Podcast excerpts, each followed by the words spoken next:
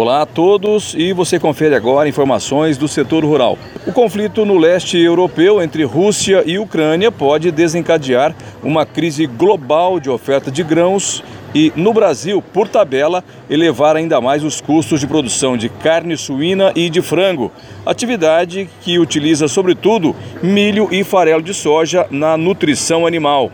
A avaliação é do coordenador do INSPER Agro Global, o Marcos Junk. Segundo ele, se o conflito durar no leste europeu, vai afetar a produção e a exportação de grãos da Ucrânia. Isso pode ser um grande reflexo e dar uma mexida nos custos de produção aqui no Brasil. A Ucrânia está entre os quatro principais produtores e exportadores de milho no mundo. Uma possível interrupção em sua produção poderia desabastecer o mercado global de grãos e encarecer ainda mais o preço do cereal na Bolsa de Chicago, que tem se mostrado volátil por causa da crise entre os países, de acordo com a Confederação da Agricultura e Pecuária do Brasil, a CNA. Segundo a entidade, o plantio do cereal de primavera na Ucrânia tem início no mês de abril mas até lá será preciso avaliar se o país terá possibilidade de começar os trabalhos de campo caso o conflito se estenda. A Ucrânia fornece milho sobretudo para a China. Se houver problemas de safra menor ou logísticos de embarques do grão, ao gigante asiático por causa do conflito, a possibilidade de os chineses voltarem sua atenção para outros fornecedores, como Estados Unidos, já que vende milho para lá também.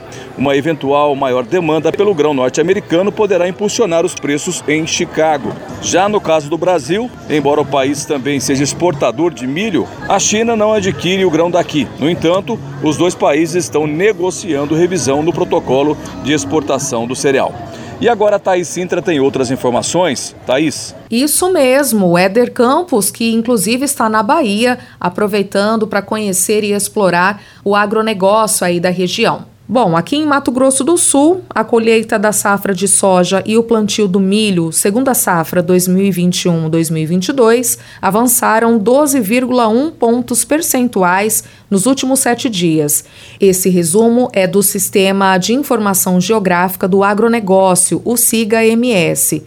Conforme o documento, os produtores estão dando sequência ao plantio de milho no estado e 36% das lavouras estão em boas condições, 36% em estado regular e 31% ruim. As regiões Norte e Nordeste apresentam 93% das lavouras em boas condições e regulares apresentando 15%.